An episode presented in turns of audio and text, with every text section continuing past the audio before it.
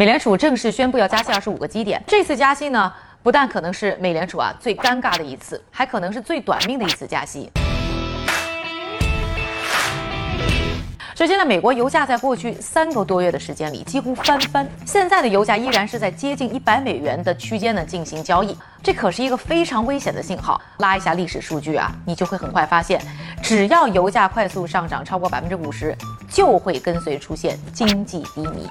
比如说七十年代吧，欧派克石油禁运，油价飞涨，这欧美的经济算是颓废了小十年。之前一个视频也和大家分析了二零一四年油价突破一百美元后的状况，也非常类似。还有啊，这金融危机也是伴随着高油价发生的，因为高油价会增加几乎所有经济活动的成本，限制增长。所以美国经济现在的前景可以说是亚历山大。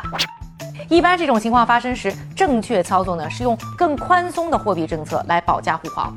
但让美联储纠结的是啊，这美国呢又赶上了连续的高通胀，现在油价一涨，这通胀压力可就更大了。一般情况下，高通胀呢会被认为是经济过热的反应，对抗的方式呢是要收紧货币政策，比如说加息。而联储呢，它有两个任务，一个是刺激就业，一个是控制通胀。二月啊，美国的通胀率已经达到百分之七点九了，这是四十年来的最高水平。这么高的通胀，联储是没有办法再袖手旁观的。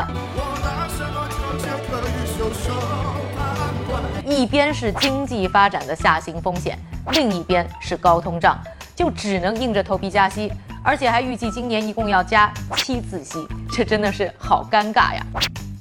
而顶着高油价的企业呢，加息以后这贷款更难啦，老百姓更不愿消费啦，这生意就更难做了，经济放缓就更可能加速。而如果历史重演，美国经济再次陷入低迷，你觉得这美联储要不要因为加息而背锅呢？